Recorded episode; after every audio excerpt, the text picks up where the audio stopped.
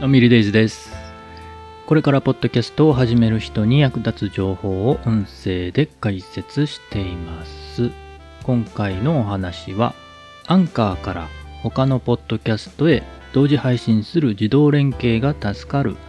というお話です。気になる方は最後までお聞きいただけると嬉しいです。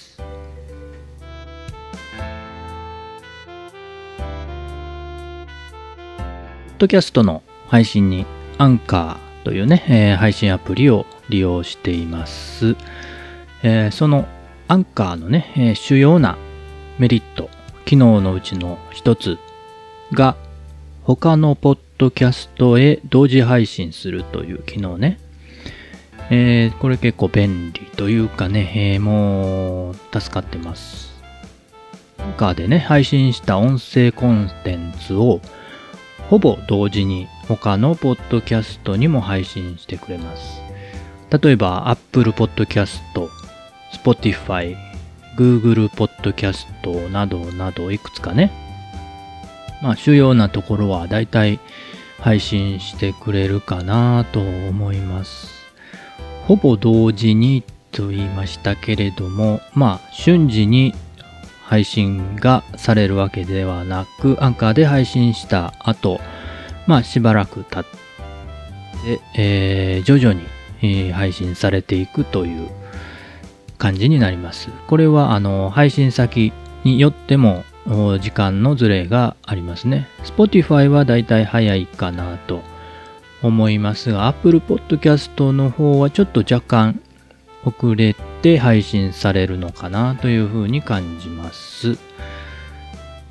でね、えーその各種ポッドキャストへの配信を自分で登録するのか、アンカーの自動連携機能を利用するのか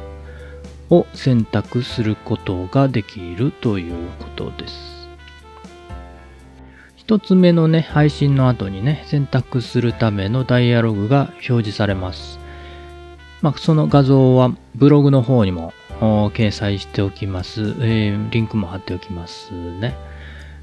ちょっとね、英語なので、えー困るということもあるんですけれども、まあそんな難しい英語ではないみたいで、Google 翻訳で、えー翻訳すると十分理解できるレベルのものになってました。で、ちょっと翻訳しますと、ポッドキャストを配布する準備はできましたか？必要に応じて、ポッドキャストを自動的に送信して、すべての主要なリスニングプラットフォーム、Spotify や Apple Podcast を含むに配信できます。ポッドキャスト配信プラットフォーム、Apple Podcast、Pocket Cats、え Spotify、Google Podcast、Overcast という内容になっています。選択肢としてね、えーはい、ポッドキャストを配布しますというのと、これは自分で行います上級というのがあります。まあ、つまり自分で、えー登録するのか、アンカーの自動連携機能を選ぶのかということですね。もちろん、私は自動連携でアンカーにお願いしました。その後ね、えー続いて表示される画面で、えーポッドキャストを配信用に送信しました。サポートされているリスニングプラットフォームで利用可能になったらお知らせします。というね、えー内容が表示されます。はい。連携、えー配信されたらお知らせが来るんですね。えーそれはありがたいですよね。ということで、他のプラットフォームに配信されるのを待ちましょう。ちなみに、えー Spotify には初めからね、配信されるようになってるようです。なので、もうすでに、えーこの配信をすると、Spotify の方には、ほぼ同時に配信されてるんじゃないかなと思います。